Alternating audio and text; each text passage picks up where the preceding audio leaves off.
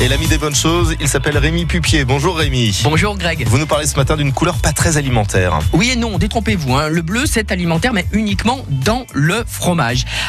Allez les bleus. Je vous propose un match fourme de Montbrison, fourme d'Ambert. Euh, D'un côté, bah, il y a les monts du Forêt avec la fourme de Montbrison, et puis de l'autre côté, il y a la fourme d'Ambert. Alors, il y a beaucoup de choses qui se sont passées dans l'histoire de cette fourme d'Ambert et de fourme de Montbrison en 1972, en 1975, en 86, en 2002. Mais euh, en 2002, il y a eu deux appellations d'origine contrôlée, celle de la fourme de Montbrison et celle de la fourme d'Ambert. Alors, dans le match, qui va gagner? Bah, Figurez-vous que en termes de tonnage, ça reste sable pour la fourme de Montbrison avec 600 tonnes, que la fourme d'Ambert explose. On attend 6500 tonnes. Il y a même l'industriel Entremont qui vient de réinventer la raclette en proposant d'explorer des nouvelles sensations avec la barquette prédécoupée avec de la fourme d'Ambert pour faire fondre de plaisir. Sa texture fondante, ses notes parfumées, ses arômes délicats et son goût en rondeur va certainement encore faire augmenter les ventes de cette fourme voisine. Perso, moi, je trouve que la fourme d'Ambert est trop grasse et rend trop d'eau à la cuisson. Non, c'est pas par chauvinisme, non du tout. Mais la fourme de Montbrison est sublime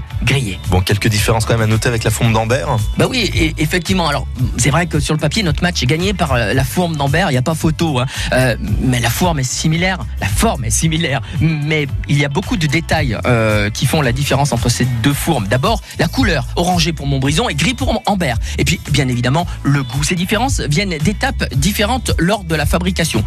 En salle d'égouttage, les fourmes d'Ambert sont retournées 5 à 6 fois, deux fois pour la fourme de Montbrison afin de faciliter l'écoulement du sérum. Le piquetage s'effectue plus tôt que la fourme de Montbrison, ce qui explique en partie le développement plus important du bleu. De plus, la souche du pénicillium roqueforti est différente.